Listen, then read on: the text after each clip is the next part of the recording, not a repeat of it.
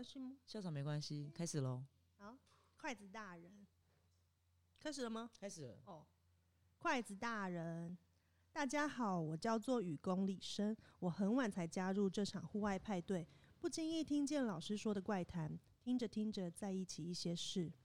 首先，老师提到某间空屋里有筷子，有以筷子戳刺双眼自杀的中学生幽灵出没。这个故事其实是发生在我的故乡，我记得很清楚。这个鬼故事在某些圈子很有名，在我大学时还流传到变成都市传说。接着，老师说到那件让所有人接二连三陷入不幸的女性套装，颜色跟款式听起来都跟我现在穿着的这套这件上衣很像，不禁让我心一惊。最后是在人行道旁边凉亭躲雨的鬼故事。由于我姓雨公，我一边觉得自己多心，却又莫名觉得有诸多符合之处，因此我才会自知失礼，也要来跟您出声搭话。您问我鬼故事啊？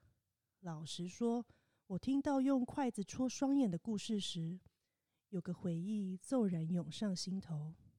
您别担心。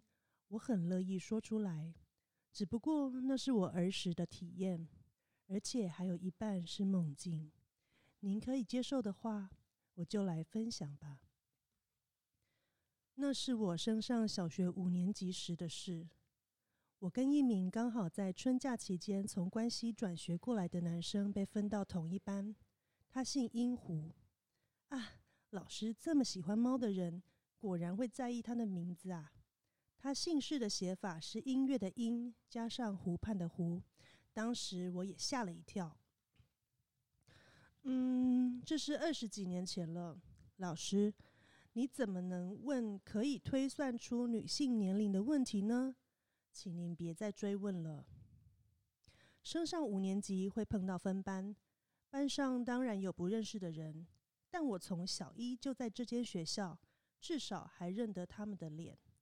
然而，英虎同学才刚转进来，没有认识的人。他在男孩里算白皙，个子矮小又文静。或许受到姓氏给人的印象影响，我们女生都说他就像只小猫。可能是因为这样，男生最初就对他不感兴趣。我跟英虎同学坐在隔壁，不知不觉就成了照顾他的人。由于我底下没有弟妹。不禁将他当成弟弟了。平常照顾到这个份上，一定会被旁边的人嘲笑我暗恋对方。但我从来没有被揶揄的记忆。班上的人一定都很清楚，我只是在照顾怕生的转学生。鹦鹉同学话不多，真的是很安静的孩子。不过他给人的感觉也不阴沉。乖巧文静，就是在形容他这种在大人眼中、大人眼中不用操心的孩子。我这样说，您能理解吗？对于我的种种照料，他虽然显得难为情，却也乖乖地听从我的指示。大概因为这样，班上的男生不太喜欢他。起初说她是可爱的女生，过不了多久也厌倦起来，不再理会她。现在回想起来，英湖同学或许就是在等大家对自己这个转学生失去兴趣，因为在他习惯起这个班级，应该说，在他自然而然成为这个班级的空气，不会有人在意的时候，他开始了那项奇特的行为。这是在五月连假过后的事，其实还挺快的。我一二年级营养午餐的主食是面包。升上三四年级，一周有一天是米食；到了五年级，每天都是米食。我还记得导师说过，这项变动要归功于当地农家的热情赞助。但现在仍搞不清楚为什么会换菜单。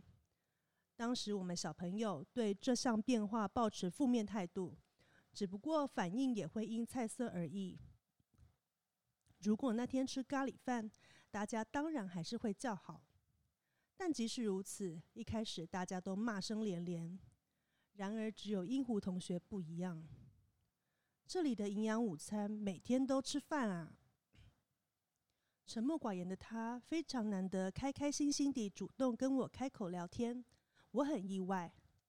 但当时我没多想，以为他只是喜欢吃饭。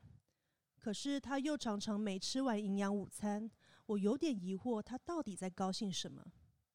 某一天，营养午餐分配完毕，我们跟导师一起开动时，他突然做出一件让我大为震惊的事：他把筷子插进装装着米饭的饭碗正中央。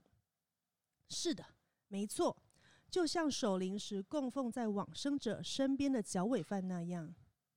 英虎同学插上筷子后，合掌祈祷起来，我整个人都吓坏了。他是不是有亲戚过世了？我脑子虽然这么想，但谁会拿学校的营养午餐当脚尾饭？我想到其他同学或许也很傻眼，猛然朝周围一看，却没有任何人在意。同学的反应也令我惊讶。当时我两边的爷爷奶奶，父方跟母方那边。都在乡下活得好好的。有一次我找他们玩，邻居刚好有人办丧事，爷爷奶奶毫不顾忌带我过去拜访，因此我见过脚尾饭。说不定是班上没有人参加过守灵或丧礼吧。就算参加过，可能也是礼仪公司主导的简化版仪式，没见过传统习俗，把筷子插插在饭碗里。正因如此，同学们大概都不了解这个行为的意义。不对，我当时也不了解。我记得自己再长大几岁，外婆告诉我脚尾饭时，我听了也毛骨悚然。要煮这一碗饭，千万不能洗米，在古时不能用釜，要用锅子煮，而且不能在灶上煮，要在外生篝火煮。煮完后要净化用过的道具和场地。总之就是很不寻常。看看这些步骤，根本就没打算把饭煮好。这是死人的食物。重新体会到这层意义，我害怕起来。小学时的我，单纯把脚尾饭当成祭祀往生者的普通食物。在我发现生者不能吃的那刻，我感到非常惊骇。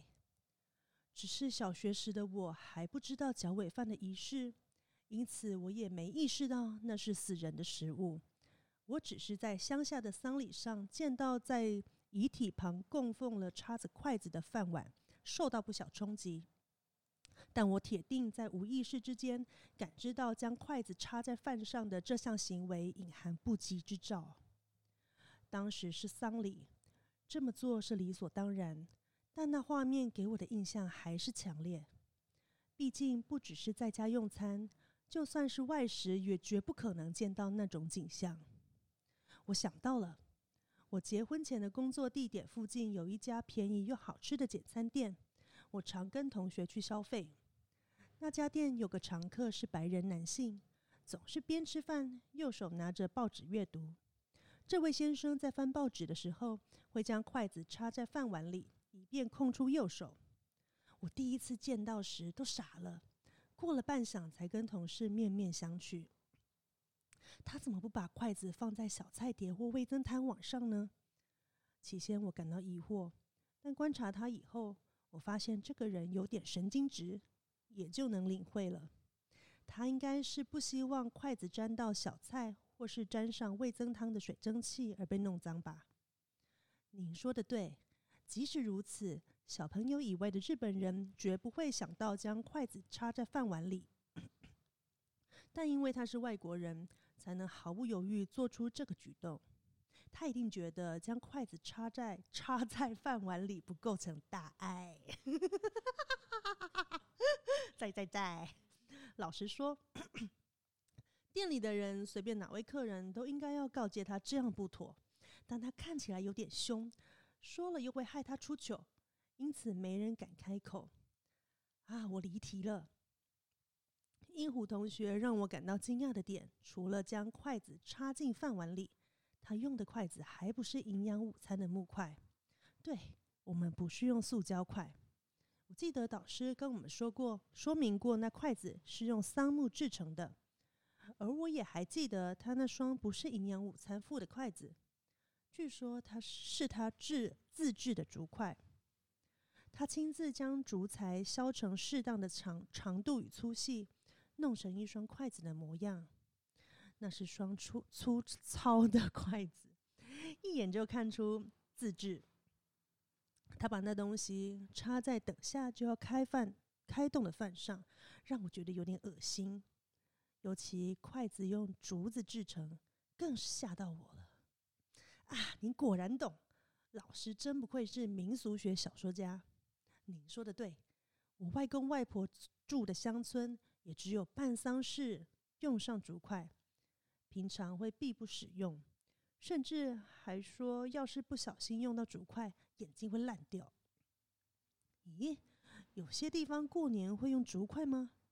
我只知道外公外婆那边的习俗，真没想过有这种事。人家常说日本看似狭小，实则广阔，此言不假。英虎同学每到营养午餐都会重复相同行为，害我对他这种宛如仪式的举动在意的要命。因此某天放学，我就跟在踏上归途的英虎同学后面，等到远离学校，豁出去跟他搭话。接着，我问起了那奇特仪式的意义。嗯，没其没什么特别的意思。起初，鹦鹉同学跟我打马虎眼。但你每天吃营养午餐时，不都会这么做吗？那么认真，怎么会没特别的意思？他默默点头，但我很清楚，他想尽快逃离现场。他的脚步实际上也急促起来。我不会告诉任何人，拜托你偷偷告诉我。即使如此，在我死命拜托下，他很明显地犹豫起来。能不说就别说，但愚公很照顾我。既然他不会跟其他人多嘴，应该可以跟他坦白吧？我猜鹦鹉同当时鹦鹉同学心里这么想。你真的不会告诉别人？百般苦恼后，他用还改不掉的关系腔回问我：“这是我们的之间的秘密，我绝对不会毁约。”我立刻对他发誓，我的右手差点就要伸出来跟他打勾勾了。没这么做，是因为我见到他的表情。现在开始，我要讲一件极骇人的事。鹦鹉同学的脸上仿佛写写着这些话。目睹他的神色，我瞬间懊悔不已，差点就要脱口而出：“还是算了，我不想听了。”但我没说出口，大概是出于想看恐怖事物的心态，或是我已无法抑制好奇心，也可能是班上只有我能知道他的秘密带给我优越感。无论如何，此时我的心脏正扑通扑通地高声跳动，声音大到担心被他听见，甚至感觉到自己满脸通红。然而，英湖同学三缄其口，才肯告诉我的关键秘密。却让我不知如何反应。他扭扭捏捏地说出仪式的手续，整理一下再重新说明，就是以下的步骤：一，一天一次用野生的竹子自制筷子，在吃饭时插进装装在碗里的白饭；二，接着在心中对筷子大人默念自己的愿望；三。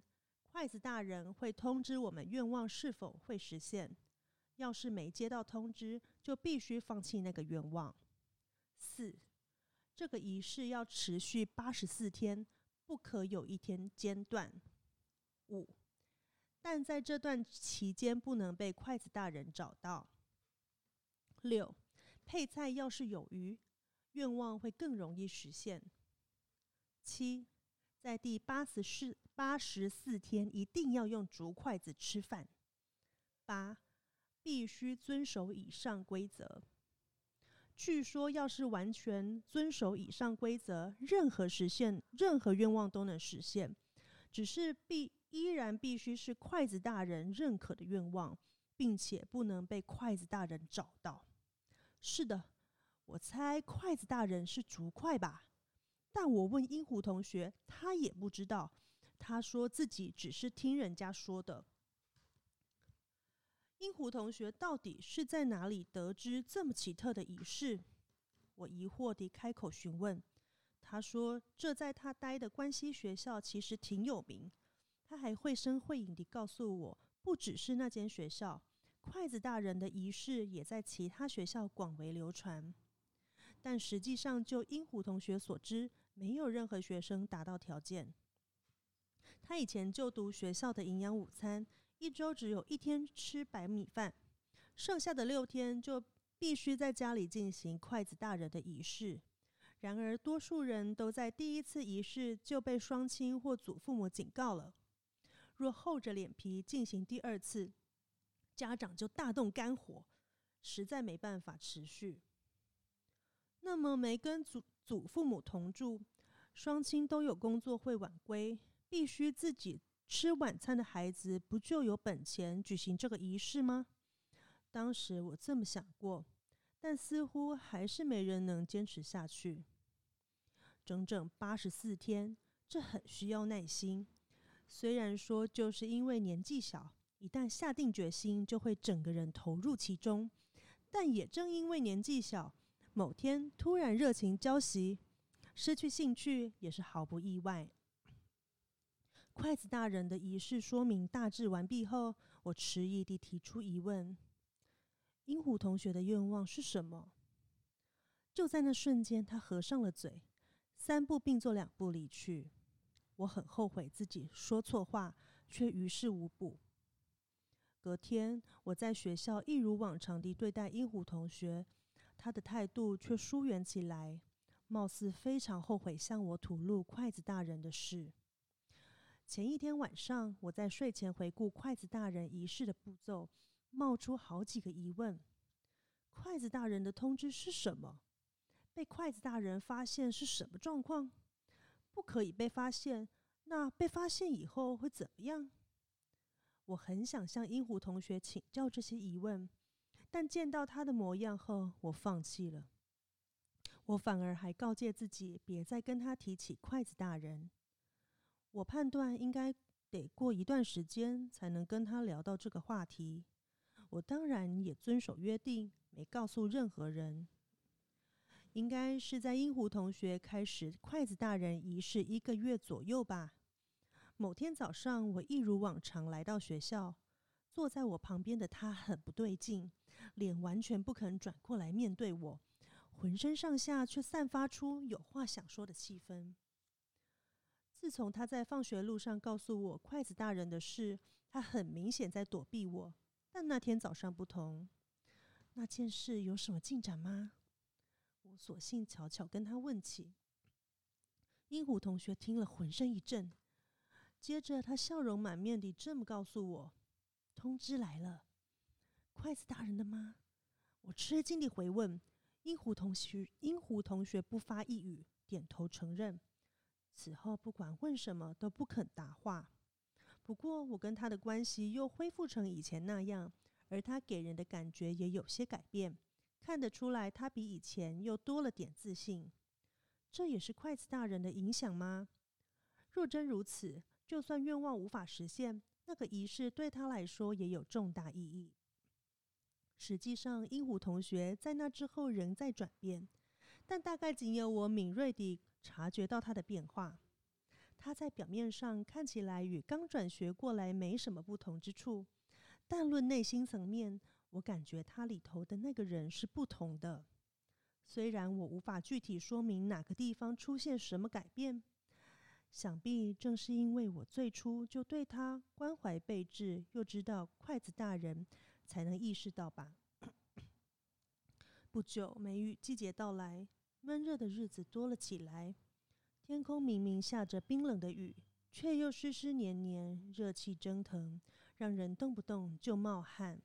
吸饱汗水的衣服还粘在皮肤上，就像是今天这种天气。因此，孩子不分性别，几乎都穿起短袖，穿着短裤的男生也一口气增加了。唯有鹦鹉同学与众不同，他下半身穿着短裤，上半身却不知怎地维持长袖。他家境不太富裕，这点我自然感觉得出来。虽然从他转学那天开始的一阵子，我完全没察觉，但不久后女生之间也很常聊起这件事。他好像常常穿着同一件衣服没有洗呀，像是这样。是的，女人这种生物，不管到了几岁，总总是会对别人的衣着感兴趣。对方就算对方是男的，也不例外。因此，我最初还以为他有短裤但没短袖，对他感到同情。然而，不管天气再怎么闷热，他都坚决不卷起袖子。他总是规规矩矩地让长袖盖到手腕。某天一大早就潮湿异常，异常潮湿。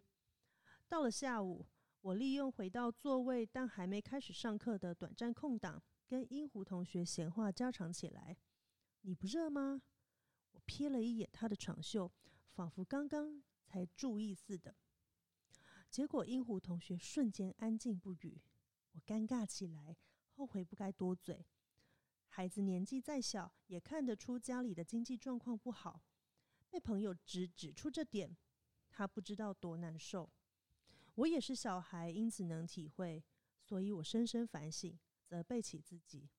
然而，这一定也是通知。他这句喃喃自语悄悄地传入我耳里，我在讶异的同时，自行解读，猛然兴奋起来。当时我非常着迷灵异现象，常常阅读这类书籍，知道圣痕是什么。我一时期待，希望筷子大人的通知是出现类似胎记的痕迹，这下也能说明他为什么坚持穿长袖了。我一谈起圣痕，英虎同学的态度便警戒起来，并且不经意地做出护着左手的动作。他左手的某个地方出现了通知，我深信如此，迫不及待要看他的圣痕。只是气氛根本不适合拜托他展示给我看。只好无可奈何地放弃。梅雨季节迟迟不肯结束，即使到了泳池开放的时节，一虎同学仍然穿着长袖，而他总是在岸上旁观，完全不肯下水游泳。他铁定不想 换上泳装裸露左手吧？都到五年级了还不会游泳哦！某些男生这样嘲笑他。以前的他应该会难为情的低着头。不敢有任何反驳，但现在不同了。以前我是不会游，但现在说不定在水里是一条龙呢。他一边用双手做出拨水的动作，一边用依然没改过来的关系腔这么说：“要是在平常，男生应该会紧咬不放，叫他当场游给大家看。就算对方却步，也会硬换掉他的衣服，把他拉进泳池里。然而，不仅没有任何人动作。”甚至没有人敢回话。英虎同学虽然不敢游泳，却会游泳。他的态度与口气充满了自信，让人不得不接受这个矛盾的说法。所以男生也默不作声地离开现场。我从旁见到了他们的对话，亲眼见证其他人绝对不会注意到的事。他在做出游泳的姿势时，左手舞动的幅度比右手还更灵活。仿佛正是因为有这只左左手，他才游得动。大概就是从这段时间起，英虎同学开始跟班上格格不入。在此之前，他跟班上并非和乐融融，但至少没被排除在外。大家与他正常对话，也会找他玩。然而，在他建立起诡异的自信后，大家自然而然地跟他保持距离。我不太会形容，但大家可以感受到它有种异于我们的特质。要说明的话，大概就是这样。其实连我也渐渐地不太搭理英湖同学了，只不过理由跟大家不同。您猜到了？没错，其实我在不久前也开始执行筷子大人的仪式。我差不多比英湖同学晚了一个半月吧。当时我有个在中学 就读的哥哥。那个是打呼声吗？嗯，他是早产儿，哥哥是早产儿。医生说没办法活太久，母亲拼命养大他，哥哥才得以存活。但他跟同龄的孩子相比，身体瘦小孱弱。即使如此，在就读小学时也安好无事。然而，他一进入当地的公立国中，立刻成了霸凌对象。那间国中收了一些其他小学的学生，是在我跟哥哥的小学母校见不到的恶霸。哥哥被那被那一类人盯上了。就算是这样，哥哥完全没拒绝上学，没自暴自弃，更没打算自杀。要说他是默默放弃抵抗、咬牙忍耐，也不算错。但实际上不是这样，他是靠对我施暴来发泄不满。他采取了家暴手段，但没有对父亲、母亲或夹在我跟他之间的姐姐下手。他只针对我。施暴时会避开脸部，他总是殴打我的上手背与背部。他对我施暴的理由总是一些无关紧要的事，像是我关门声音太大，经过他背后时叹了口气，没有意义地盯着他看，什么都能成借口。只要惹得我哥一个不高兴，我就大难临头，等着在家里四处四处逃窜。可是当时我父母只觉得这是普通的兄妹吵架，从没阻止过哥哥。虽然我要是跟他们历程自己受到暴力对待，他们也许会改变态度。为什么不寻求帮助呢？到了现在，我很疑惑。大概是大概因为当时我还只是个孩子，长大成人就忘光了。但我觉得人在小时候，不管当事人有没有自觉，思考上总是会委屈自己。您问我姐姐吗？她当然知道我哥的行为，但她不曾安抚哥哥，也没保护过我，更没有插手我们的事。她没特别做些什么。我很羡慕姐妹感情很好的朋友，若还有温柔可靠的哥哥，那就更不用说了。我家不管是兄弟、兄妹或姐妹之间，都疏远的像外人。不对，外人好歹会顾忌对方，但正因为我们是一家人，才不会有这种好事。既然如此，疏远我也好，我却还是不断受到哥哥单方面不讲理的暴力。您已经看出来了吧？我祈求筷子大人帮我解决我哥哥。没错，是解决，祈求他死掉。果然还是令我迟疑。即使平常强烈希望哥哥去死，但这节骨眼上又害怕起来，因此我选择使用“解决”这个词。该怎么解决哥哥，就交给筷子大人来决定。这就是我的如意算盘。我家是双薪家庭，哥哥总是一个人吃饭，因此晚餐只有我跟姐姐两个人吃。即使在周末也一样。世界上不会有比我家更适合执秘密执行筷子大人仪式的家庭了。除了我小时候，我们已经好几年没有一家全员聚在餐桌上过了。我前往生长在附近小山丘的竹林，发现倒塌的断竹，但要将竹子加工成筷子的粗细与长度，还要锯子或斧头。可是我家没有，我也不知道哪里有卖。因此，我上文具店寻找，但那里仅有卖竹签。当我不知道如何是好时，店员跟我搭话。我说明自己想要这样那样的竹材，店员告诉我居家修缮材料行找得到。我骗妈妈学校要用竹材，让她周末开车带我去材料行，这才弄到一根切得细细长长的竹材。姐姐很怀疑上课是否真的会用到。在我表示我们的课程跟姐姐那时不一样后，姑且相信了我。但在我开始筷子大人的仪式后，姐姐发现其中果然有诈，一脸洋洋得意。不过她似乎还是很好奇，便问我这是什么咒术。我谎称说出来就没有效果，打发她。这个时候我最担心她跟妈妈告状。果不其然，过了几天，妈妈就警告我不可以这样做。很不卫生。女儿把材料行买来的竹子制成筷子，插进饭里，她会有这个反应也很正常。我用以防万一事先准备好的说法跟妈妈说明，竹材都洗干净了，不用担心，这是在朋友之间流传的咒术。于是妈妈不再过问这件事。姐姐虽然对每一次的筷子大人仪式都表示不屑，倒没有特别的干扰。她觉得我就是小毛头才会执行这种仪式。没过多久，就展现出毫无兴趣的态度。要是我们与任一方的祖父母同住，大概就不会这么顺利。相信大家也能明白我多么安心。回到最重要的筷子大人。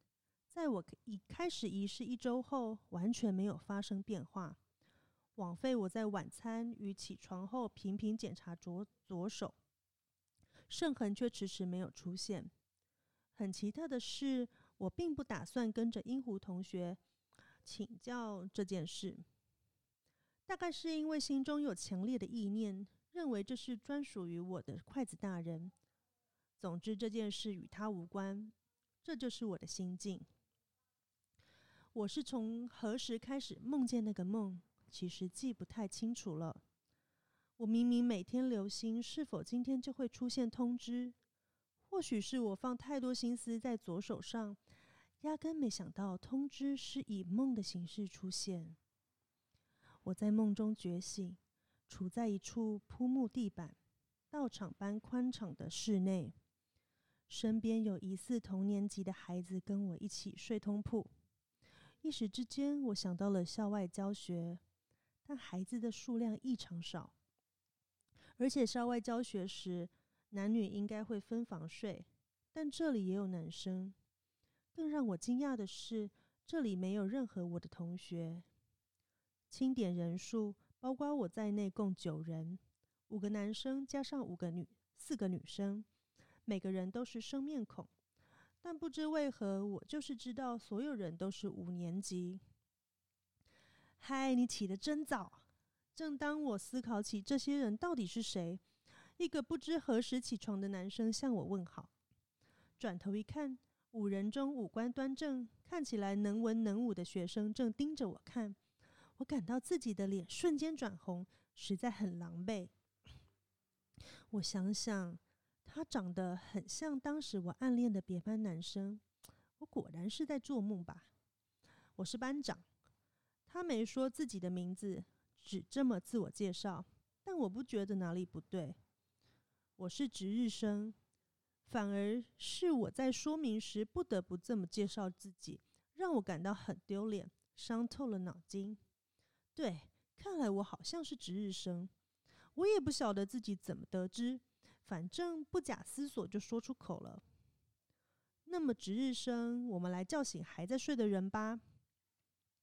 接着班长跑去摇醒男生，我在女生枕边对他们出声，一起将剩下七个人叫醒。还是没有任何人报上姓名，大家都不疑有他地说明自己是什么干部。依照起床顺序介绍如下：副班长是美丽却冷淡的女生。图书股长是认真而一板一眼的男生，健康股长是高大有精神的女生，体育股长也是高大有精神的男生，四育股长是温柔可爱的女生，清洁股长是娇小文静的男生。我觉得第七个人的形容很像英虎同学，只是听着大家自我介绍，我开始觉得这些人不存在现实。他们是我梦境里的登场人物，这么说这么说是废话。但假如这些人里有人实际存在，这个人是不是也在做梦呢？当时我这么想。最后还剩下略胖的男生，班长再怎么摇晃都毫无动静。他是打菜的同学吧？副班长跟大家确认，图书股长与体育股长立刻点头。双方宛如较劲般的反应令我惊愕，但打菜的在昨天放饭时偷懒没工作。图书股长紧接着指出重大问题，仿佛副班长仿佛在副班长面前邀功，要让体育股长扼腕，所以班长才会代替他打菜啊，真了不起！听见健康股长对班长的称赞，我的脑海突如其来浮现了昨天的记忆。感觉不太舒服。当时是我第一次做这个梦，或许正因如此，梦中的我只有醒过来以后的记忆。此时我却突然回想起梦境的前一天，感觉很古怪。打菜的好像不太对劲。我看看，四月股长为他担心之际，摇醒他的任务从班长转交给健康股长。他醒不过来，他死了。他出人意表的发言让现场空气为之一变，校外教学的气氛已完全消失无踪。你确定？班长问起，健康股长不合时宜地露出害羞的表表情，点头。副班长见状，随即质问起来，质疑起来：“他真的死了吗？我来验尸，帮帮我吧。”健康股长没理会副班长，请求班长协助他验尸。我既惊讶又害怕，因为班长跟他还真，他还真的脱起打菜同学的衣服。原本还在睡觉的他，居然穿着普通衣服，也是因为这是一场梦吧？是的，他们真的验起尸来。健康股长仅是个小学五年级生，根本不可能有能力验尸。他却轻轻松松的验完了，在这里没办法进行司法解剖，无法了解实际的死因。说完这个前提，他承认打菜同学确实丧失了性命。有外伤吗？健康股长摇头回应图书股长的提问，都没有。他身上没有任何殴打、戳刺或脚印的痕迹，所以是病逝吗？听见体育股长的低语，健康股长只是耸耸肩。要不要把他的遗体摆在毕坤那边？所有人马上赞同清洁股长的意见。我当然不做慈想，但也没有反对。宽敞的室内的北侧有个壁坤。其实我很早就注意到壁坤的墙边垂着又小又短的绳梯。我总觉得在某处见过这个东西。不过，在调查绳梯之前，我先叫醒了还在睡觉的人。大家纷纷自我介绍，接着发现打菜同学过世了。我跟着搬运尸体的班长及体育股长来到碧坤，接着我紧盯着之前提到的奇怪物品，终于想到这个东西跟外婆告诉我的事处一模一样。我对所谓的是日。并不是很清楚，只知道这是在八二月八日与十二月八日举行类似结婚的节日。哦，我大我说的大致上没有错吗？那就没问题了。外婆告诉我，古时候的人会在那天把一家人用的筷子左右两边各用一条绳子绑起来，再弄成宛如梯子的形状，并挂在房子的屋檐下。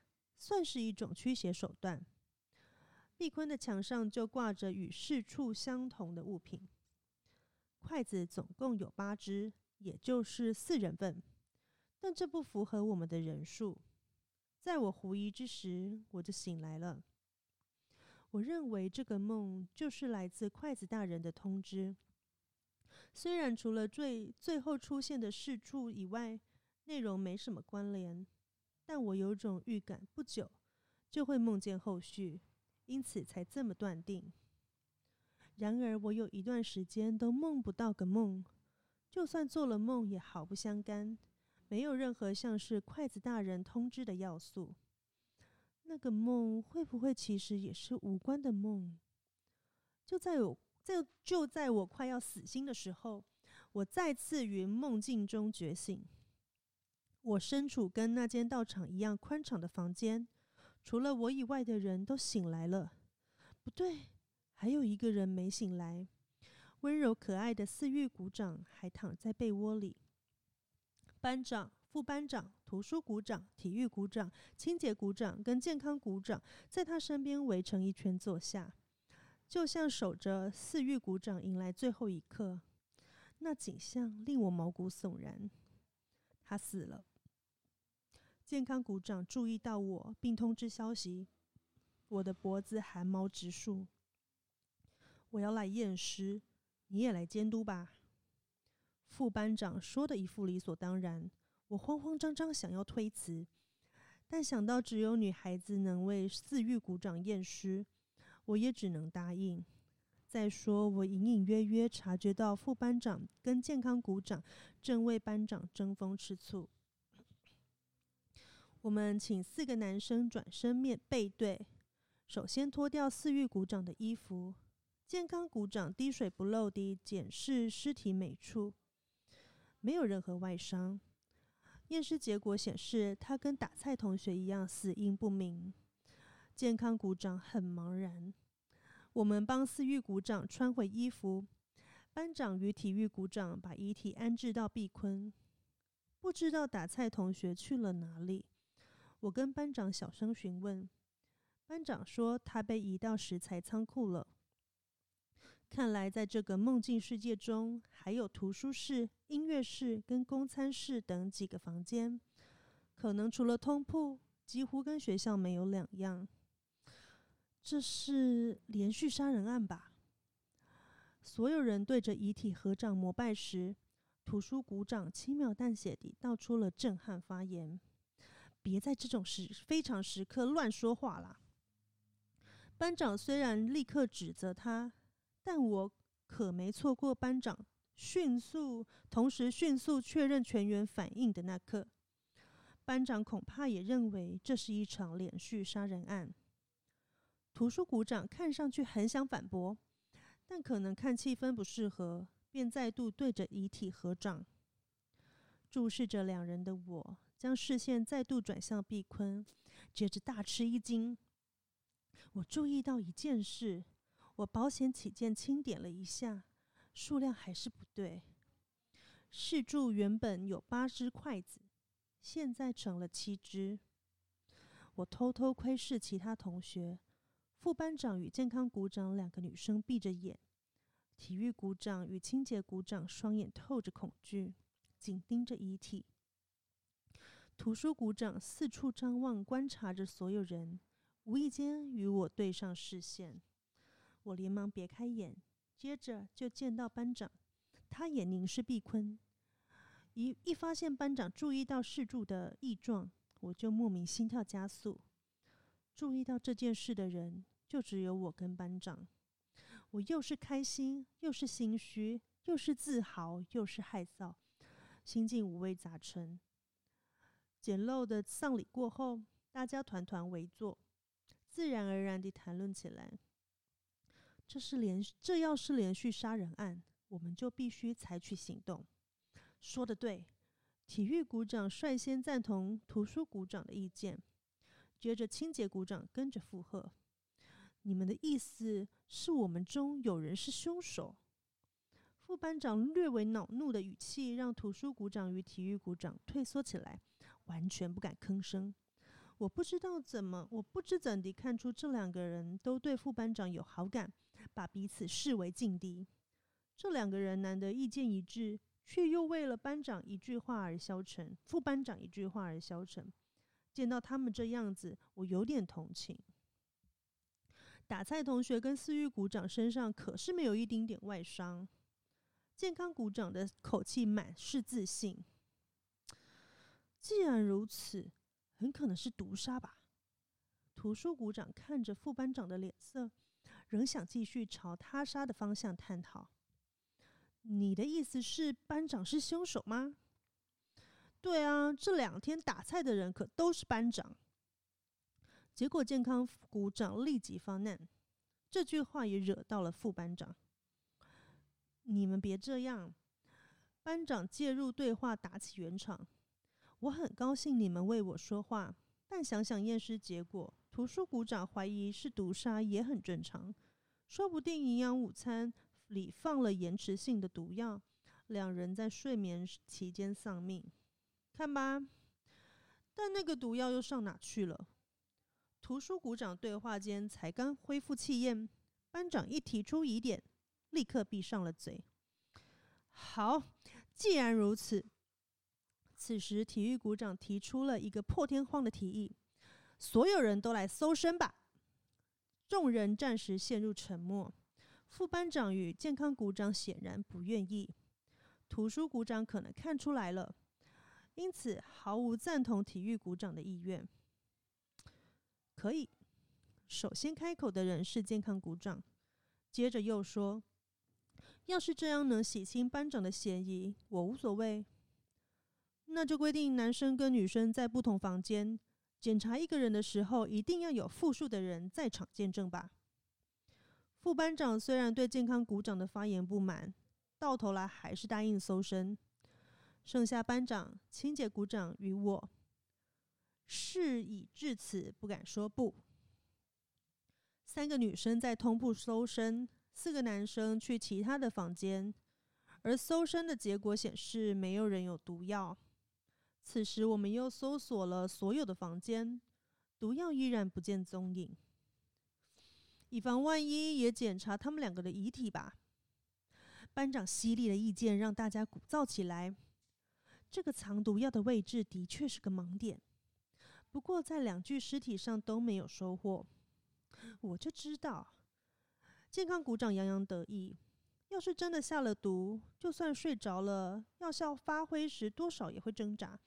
没有人注意到动静，不是有点奇怪吗？要不就是大家睡太熟，要不就是他们没受太多折磨。面对图书股长的反击。健康股长显得老神在在，你自己要跟我提起折磨，我就是觉得遗体没有痛苦的表情，这点也很奇怪。要是凶器不是毒药，这两个人又怎么会被杀害呢？体育股长提出疑问后，图书股长又加上一句：“而凶手到底是谁？”所有人面面相觑，又随即别过脸。班长下面这句话又让场面气氛凝结。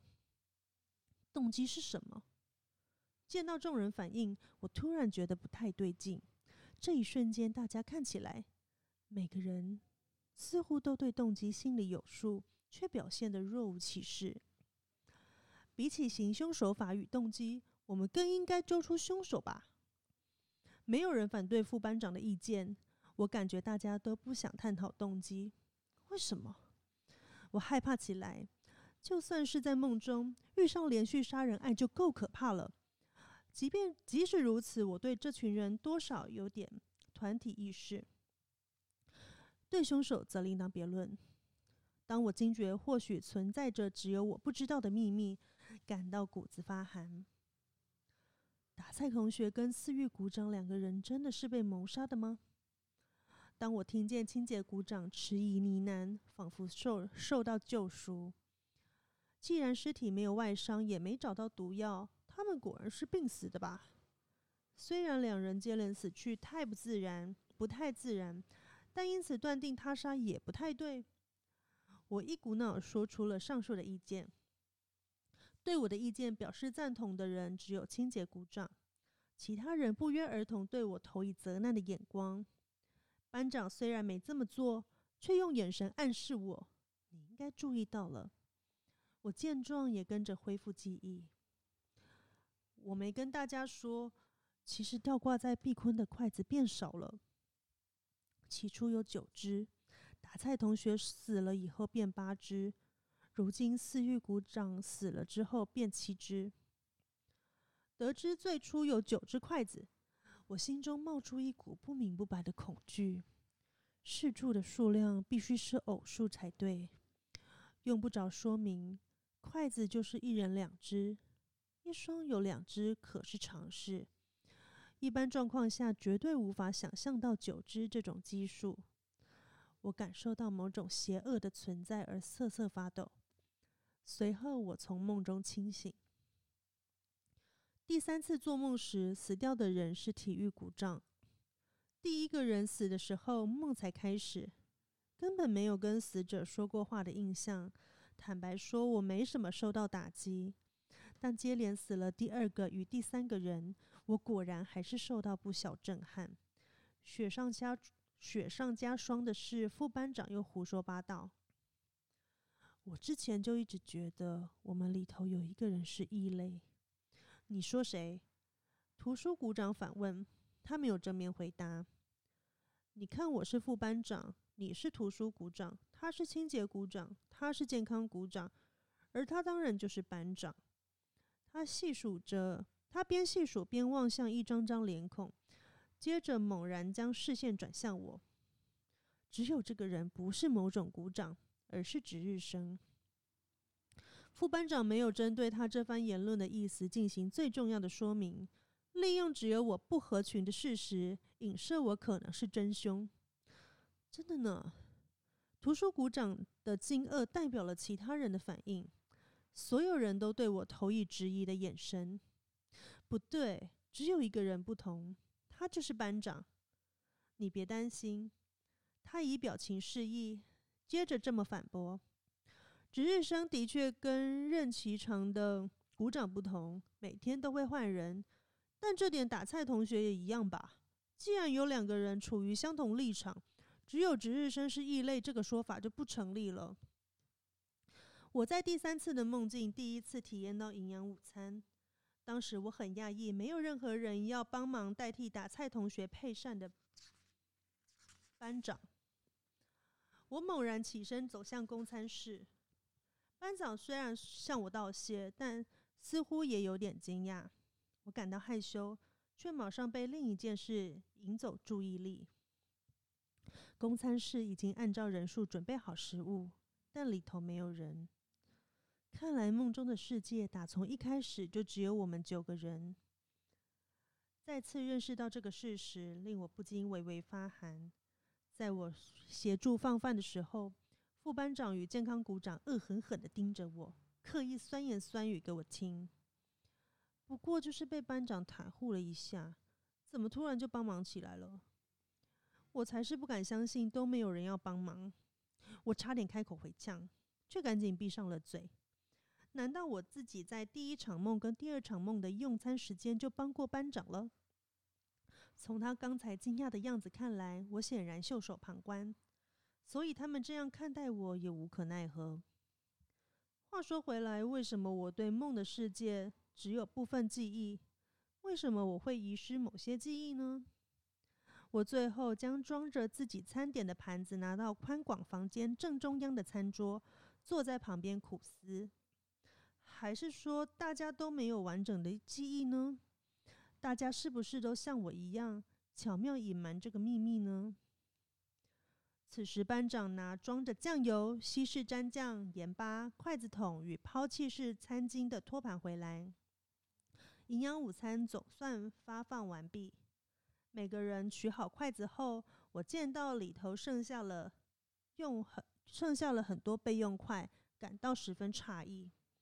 我们根本不需要这么多筷子。但我马上就明白是自己误会了。留在桶里的不只是多余的筷子，其中还包含三名死者的部分。一察觉这个晦气的事实，我的双臂爬满了鸡皮疙瘩，而在下一个瞬间，鸡皮疙瘩蔓延到全身。大家合掌用虎口夹着筷子，说完开动了后，除了我以外的。五个人纷纷将筷子插进饭碗的正中央。每次吃营养午餐时，所有人都会执行筷子大人的仪式。我在这一刻醒过来，开始害怕下一次的梦境。为什么每个人都在进行筷子大人的仪式？还是说，反正是在梦中，那个行为没有特别的意思？不对，怎么可能？背后一定有害人的理由，我的思绪就像这样十分混乱。说起感到害怕，我当然也对每次做梦都会有一个人丧命的状态感到恐惧。差不多一个月就有三个人遇害。筷子大人这仪式要持续八十四天，大概有三个月。我我们有九个人，四柱有九只，也就是说。每个月分别有三个人陆续死去，算起来刚刚好。莫非被筷子大人找到，指的就是指在梦中死亡？这灵光一闪的念头为我带来了新的恐惧。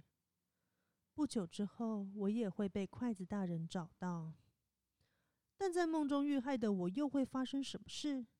既然我已经死了，自然不会在梦境中苏醒。再也见不到那个梦，是否就证明我已身亡，而筷子大人的仪式宣告失败。我的日子过得闷闷不乐起来。平常虽然乖乖上下学，这段时间的记忆却多半是在梦中境遇，对现实生活发生的事没什么印象。第四次梦里，清洁股长死了，因为他有英湖同学的影子。我受到的打击比之前任何受害者都还强烈。不过，在这次梦境中，印象最深刻的就是图书股长其实具有视著的知识，存活的人为真凶身份疑神疑鬼起来，以及班长私底下对我一个人说的这句话。我好像快解开我们身处的这个世界之谜了。然而，当我在第五次的梦境梦中觉醒时，副班长紧紧揪着班长，嚎啕大哭的身影冷不防映入眼帘。副班长丝毫不肯让任何人靠近，用全身主张只有自己能碰班长的尸体。我了解你的心情，但还是得验尸。好吗？健康股长温柔而充满耐心地说服他，他才松手。想到健康股长对班长的爱慕之情并不下于副班长，就觉得他愿意验尸也是相当坚强，跟之前的四个人一模一样。他刻意用平淡的语气来宣告结果，只是听见健康股长的这句话，不只是我。图书股长与副班长都浑身颤抖起来，就连说出这句话的健康股长本人，看起来也为自己的话感到毛骨悚然。所有人铁定都很依赖班长。图书股长或许会否认，要是体育股长还在世，大概也不会承认。但我觉得他们内心一定认为班长的存在很重要。因此，这次的梦境始终弥漫着守灵的气氛。我不想再，我不想梦到第六场梦。一觉醒来，我如此强烈希望，但这样一来，我就必须停止筷子大人的仪式。好不容易坚持到现在，我真的有办法爽快放弃吗？我扪心自问，始终答不上来。我想继续筷子大人的仪式。但不想再做梦了。虽然两相矛盾，却是我真实的心情。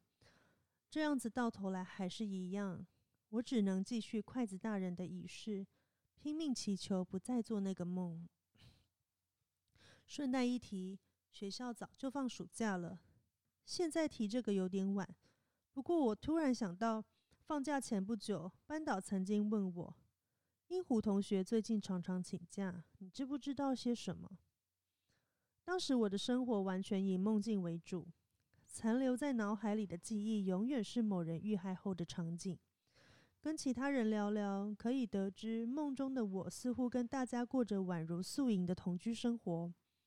但不知怎的，我脑中没有除了死亡以外的记忆。即便如此。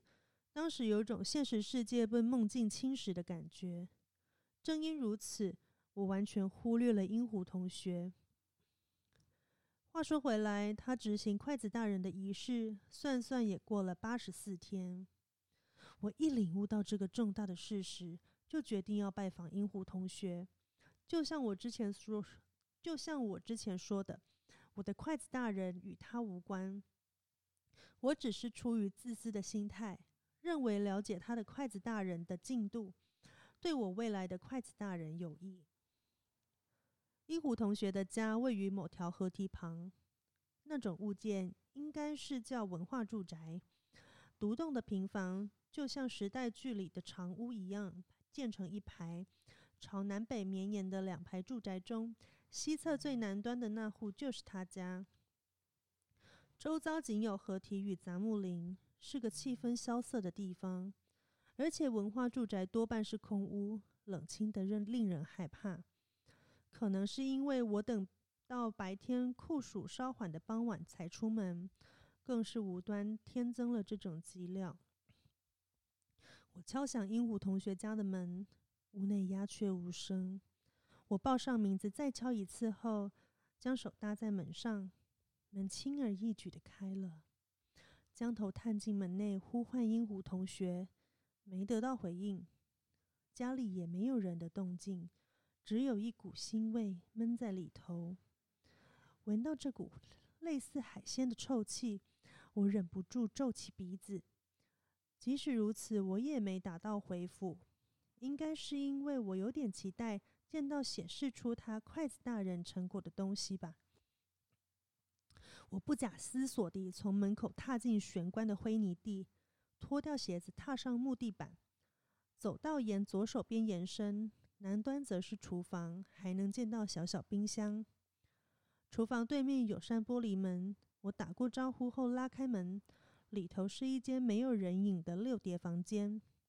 右手边避开窗户，窗户放着置物柜与橱柜，中央 中央是一张方形餐桌，左边则放则放着衣柜与电视。虽然我年纪还小，见到这房间的样子，也明白英湖同学大概是单亲家庭。这个空间只感觉到成年女性的气息。我穿越六叠房间，推开深深处的拉门。来到了一间同样没有人影的四叠半房间，我迅速朝右边的书桌与左边的橱柜望向望了一眼，视线却在半途中被四叠半房间正中央的榻榻米紧紧吸住。那块榻榻米放着插上竹筷的脚尾饭，饭碗左右还有长条的竹棒插在榻榻米上。不对，乍看之下是竹棒。但我马上就领悟到，那是竹筷。这也是筷子大人的仪式。可是鹦鹉大人的话，鹦鹉同学的话里没提过这种长竹筷，还是他故意隐瞒我？要是他假装从实招来，其实隐瞒了重要的事，说不定这就是我在梦境中的记忆不够完整的理由。我一时起了调查鹦鹉同学书桌的念头。为了解开筷子大人的秘密，我考虑检查他所有的私人物品。就在此时，我感觉到视野边缘有东西在动。我反射性地回望，见到刺进榻榻米的长竹筷之间模模糊糊的两根筷子之间隔着一个饭碗的距离。那段距离里的空气出现了波纹。我绕到对面一看，还是一样。两根长竹筷之间宛如烟霭般悠悠摇曳，那里随时会有东西冒出来。我的心头突然冒出这种恐惧，这股恐惧无法以逻辑解释，应该称之为本能。先逃再说的心情驱使我行动。当我急忙想折回玄关时，我注意到四叠半的房间北侧半开的铝落地窗另一端。能见到后门的门板，舍弃玄关，选择更近的后门是理所当然的选择。然而，这是噩梦的开始。事实上，直到现在，我也无法不认为当时的体体验是场梦。我造访鹦鹉同学家是事实，但窥看了那两只古怪细长竹筷之间的晃动后，就坠入噩梦的时间之流。我无法不做此想。铝落地窗另一边地板是瓷砖，有洗手台与洗衣机。左边是厕所，右边能见到浴室的门。后门位于洗手台与洗衣机之间。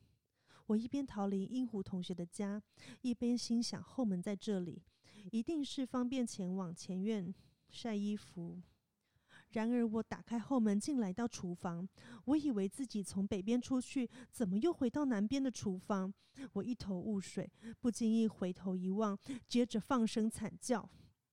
摇摇晃晃的空间直贯厨房的琉璃台与窗户，直通鹦鹉同学家的后门。也就是说，我踏进的这块空间，就是鹦鹉同学家北端的房子。我环视屋内，发现厨房的外观的确不一样。我连连忙想从玄关离开，却怎么找都找不到关键的大门。灰泥地还在，门口却不存在。嘣！此时，鹦鹉同学的家那边传来作呕声，声音毋庸置疑是从四叠半房间发出来的。紧接着，又有其他声音响起，那东西就像拿有尖锐、锐利尖端的物品刺进榻榻米，声响延续好一阵子，突然变成另外一种。同一个物体在 瓷砖地上不顾寸步难行，依然直直前进，而且还是朝我所在的屋子。有东西从那两根长竹块中间跑出来了，我深信如此，蹑手蹑脚地穿过厨房，进入六叠房间，直奔窗户，岂料半月锁卡得死死，毫无反应。咯噔咯噔，背后的声响让我明白，那玩意已经踏进这户人家厨房的木地板。一意识到这点，我立刻前往前方的四叠半房间。这当然是为了从窗户逃出。然而房间的窗户打不开，那王爷闯进了六叠房间。从声音细微的变化来看，感觉他多多少少也习惯榻榻米了。警觉到这个事实，我连忙打开深处的铝落地窗，想从后门逃到屋外，却又来到厨房。这是怎么回事？渲然欲泣的我。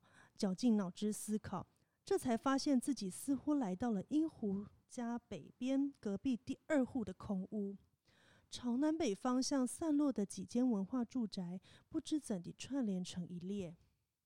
不这么想的话，便无法说明这个不可思议的状况。我会陷入这个状态，大概都要怪英湖家四叠半房间供奉的那两根长竹块。而且还有来路不明的东西从那长竹块之间冒出来，追赶着我。我发现那晚夜穿过隔壁的瓷砖地板直逼而来，比起通过英虎家同一个地方的时候，他的脚步感觉更加稳重。那到底是什么东西？我忍不住想象起外貌，感到令人寒毛直竖的恐惧。要想之后再慢慢想，现在逃命要紧。我宛如脱兔般从这户的六叠半房间钻进四叠半房间，接着打开后门，一如预期地来到下一户厨房。到底该逃到哪里才能得救？我脑子里充斥着这样的担忧，猛然停下脚步。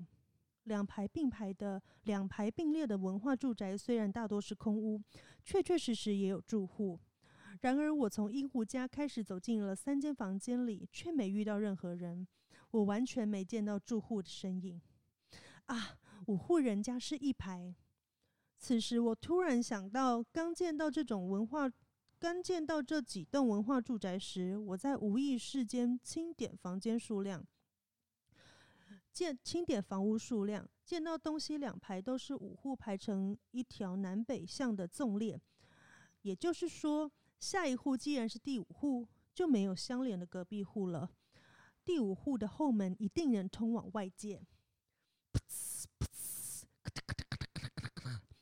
尽管从背后逼近骇人的骇人动静让我浑身发抖，但就像见到希望之光，我不顾一切，全速冲向第五户屋内。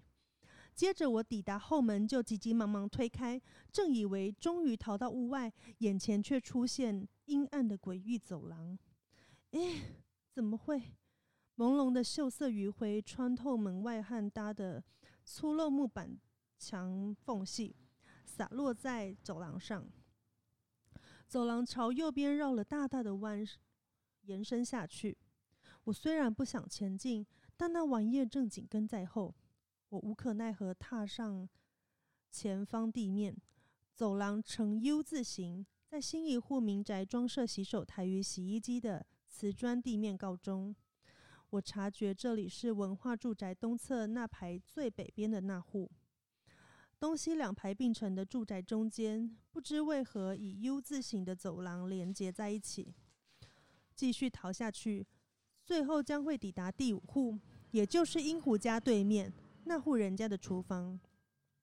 但我不清楚那里有没有玄关。不对，玄关不存在才合理吧？咯咚。此时，U 型走廊逐渐传来奔跑的脚步声，坚硬细长的好几条腿一同蠢动的模样不经意闪现脑海，我瞬间恶心想吐。再不做些什么就完蛋了！我在强烈的绝望笼罩中持续逃命。然而，在木木地板上叩叩作响的骇人脚步声毋庸置疑直逼而来。正当那声响在脑中回荡，我认真害怕起自己脑袋是否被吓出问题时，试住坚硬细长的的数条腿。大概是这惊悚的念头让我联想起树根筷子，我冷不防想起那个驱邪的道具。我在那一刻领会到，想要逃离我背后的东西，就必须赶紧打造事柱。我在第一户住宅逃窜时，拉开橱柜的抽屉，塞了好几只筷子进口袋，但还不够。进第二户，我再次翻找他们的橱柜。差点被背后的玩意逮到，浑身冷汗直流。我当然立刻逃走了，但筷子还是没找齐。我拔腿狂奔来到第三户，在十万火急搜集筷子的同时，查看柜子，弄了两条长绳。这时候我见到了图钉盒，便顺便拿走。此时右脚的小腿肚突然一阵剧痛，回头惊见那玩意已经来到背后，我吓得脸色全白。其实我不太记得当时见到了什么，但一点也不想恢复记忆。对不起，还请您体谅。我弹起身子逃之夭夭，接着逃到第四户。这样下去，在做出试住之前，我会被那玩意追上。被逼上绝境的我，这才想到要给后门上锁。我要是打从一开始就上锁，便能争取更多时间。可惜在那种状况下是不可能的。我满脑子顾着逃命，没有心思想到这点上。嘎叽嘎叽，听着从后门传来的搔抓声响，我叠坐在六叠房间，急急忙忙做好了试住。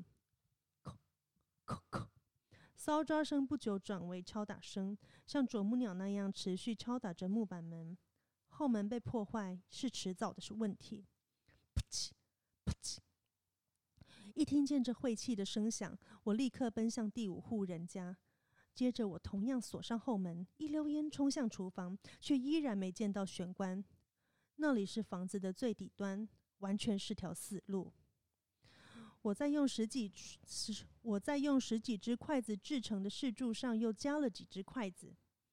就在试柱突破一公尺长的时候，后门随着巨响被打破。我隔着两个房间都能感受到那玩意正一鼓作气袭来。我手忙脚乱将玻璃门从左右拉拢，只留了筷子横摆的宽度。用图钉将试柱垂吊在上方门框后，便坐倒在厨房的琉璃台前。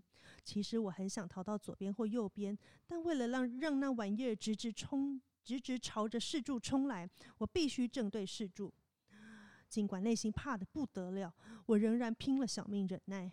但眼睛还是反射性紧闭。那玩意发出一种无以名状的不祥声响，朝我逼近，朝我直逼。正当我察觉四四周突然静默无声，眼前又出现别的气息，我还未出声就被那东西触碰碰触。我猛然瞪大双眼，要发出惨叫，身体却一阵虚脱。那是一脸担忧的老奶奶。她问我哪来的。我意识到她是这里的住户，我得救了。对不起，我来找鹦鹉同学，但好像搞错户了。我至今都还觉得自己非常厉害，在那种凄惨的遭遇后，竟能想出这种借口。不过老奶奶似乎信了，他笑盈盈地告诉我，鹦鹉家就在对门，为我奉上冰凉的麦茶。经历这场惊悚体验，我其实想终止筷子大人的仪式，却还是拖拖拉拉地持续。于是，在第六场梦境中，我冷不防就撞见了副班长与健康股长的死亡，真凶就是图书股长。事已至此，我发誓无论如何都要活到最后。我在梦境里一直奔跑，一直逃跑，却一次也没见到那个图书股长。第七场梦境中，图书股长遇害了，因是凶手的他死在被窝中。我为不可理喻的恐惧瑟瑟发抖，却依然彷徨于梦境世界。虽然我根本搞不清楚怎么一回事，总之我是留到最后的人。这是否表示顺利达成筷子大人的仪式呢？我猜想某处应该会有某种印记，便找了起来。可是我完全没找到类似的东西，而且在搜索时，我注意到一阵诡异声响，哒哒，听起来就像还有人跟我一样在这梦境世界中徘徊。这个地方理应当剩我一人，理当剩我一人，我却感觉到某人放低脚步声行走的气息。不会吧？我竖起耳朵聆听，终于明白那个人可能正在找我，不禁全身汗毛直竖。我朝着发出声响的反方向死命逃窜，不断告诉自己这是一场梦，拜托快点醒来。好不容易清醒过来，这才庆幸得救。同时，我立刻中断了筷子大人的仪式。您问我英虎同学吗？他到第二学期也没上学。不久后，我听说他转学了，不知道是不是真的。归纳里与公理生的话，便如上述所言。底下记述是他不顾我以线索不足无法判断来推辞，照样请求解答。而我个人想出的解释，因此无法说明每一个疑点。我要事先声明：首先，筷子大人的周期是八十四天，梦中九个人有八人遇害，应该是来自筷子的谐音，亦即前者为八四，后者为八死。规矩有八项，但第八项没有实际意义。应该是因为“八”这个字就代表了筷子。接着，梦境世界的真面目说穿了，应该就是蛊毒。蛊毒是一种巫术，在一个壶里放进好几种爬虫类或虫子，让它们吞噬彼此，到剩下最后一只，借由供奉活下来的虫子来获得灵力。筷子大人的例子里。应该是活下来的人可以实现愿望，不过这么一来，就表示除了雨公以外的八个人都是实际存存在的人，因此实际上清洁鼓掌可能就是音狐，但这样两个人的周期对不上，可能其余的八个人该视为梦境里的存在。如果要在那八个人里找到连续杀人案的真凶。又会变成什么样子呢？我在此先假设所有人都实际存在，同样实践了筷子大人的仪式。但无论哪种说法，都会出现矛盾，我无法进行更多解释。顺便一提，我推测凶手是班长，他利用副班长与健康股长对他的好感，请两个人配合他上演诈死的戏码。在大家为真凶身份彼此猜忌时，脱离嫌犯名单，以便进行接下来的犯行。在他死后，副班长与健康股长两个人同时遇害，当然就是为了灭口。第一个受害者之所以是打菜同学，是为了亲自发放营养午餐。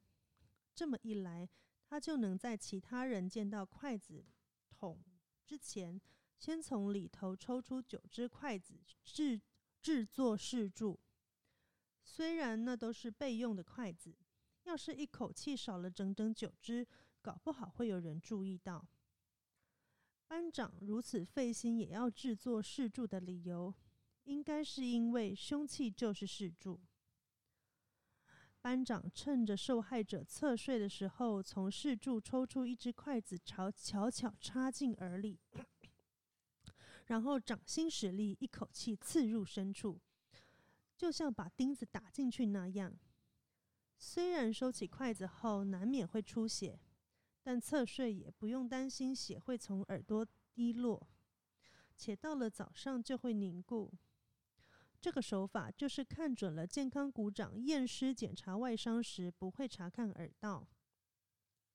要处理凶器，只要洗干净放回筷子桶就解决了。一次增加或减少九只筷子很显眼，但一只一只增加的话，就不用害怕别人察觉。雨宫在梦境中仅有部分记忆，应该是因为他没按照规矩执行筷子大人。阴壶说明要用以野生竹子自制的筷子，他却用了材料行贩卖的竹材。雨公勉强接受我上述的解释，保险起见，我跟他补充说明。我也不知道这个行凶手段是否真的行得通，血可能会从耳朵上耳朵喷出来，但他表示反正反正是在梦境之中，认为这点不构成问题。倒是他用 他要我也用相同方式解释他在阴湖家的惊悚体验，让我伤透脑筋。这才是这我才是真的办不到。那件事不管谁听了。都只能视为货真价实的灵异事件。不过，以 U U 字形走廊连接的两排文化住宅，外形就跟形似镊子的古代日本筷子一模一样，这点我倒是告诉他了。随后，我终于开口问雨公一件在意已久的事：“你左手都没起变化吗？”他回答我。左手冒出了像鱼一样的红色斑纹，终止仪式一部分也是为了这个原因。我在无意间注意到，这天的户外派对就跟当时雨公经历的那次梅雨季一样闷热。即便如此，在我们进行先前这番对话时，他从来没有脱过上衣。雨公李生真的被班长的小动作骗倒了吗？讲述班长之死时，他不知为何完全没用上遇害、死亡或丧命之类的词汇，但在谈论其他受害者时，他却正常使用这些词汇。想着想着，我的视线转向他的左手，雨公旋即为了种种协助向我致谢，忽然就离开了。最后派对结束，所有人纷纷踏上归途时。雨公走在前方的背影映入眼帘，我猛然叫住他，问起另一件在意的事：“恕我冒犯，请问令兄后来？”他头也不回，面向前方，小声回答：“他在那年秋天，筷子刺进双眼，死掉了。”好，我们谢谢充充点先生。辛苦你了，那个很累哈，我们下一次 再来讨论这一个好了，谢谢，拜拜。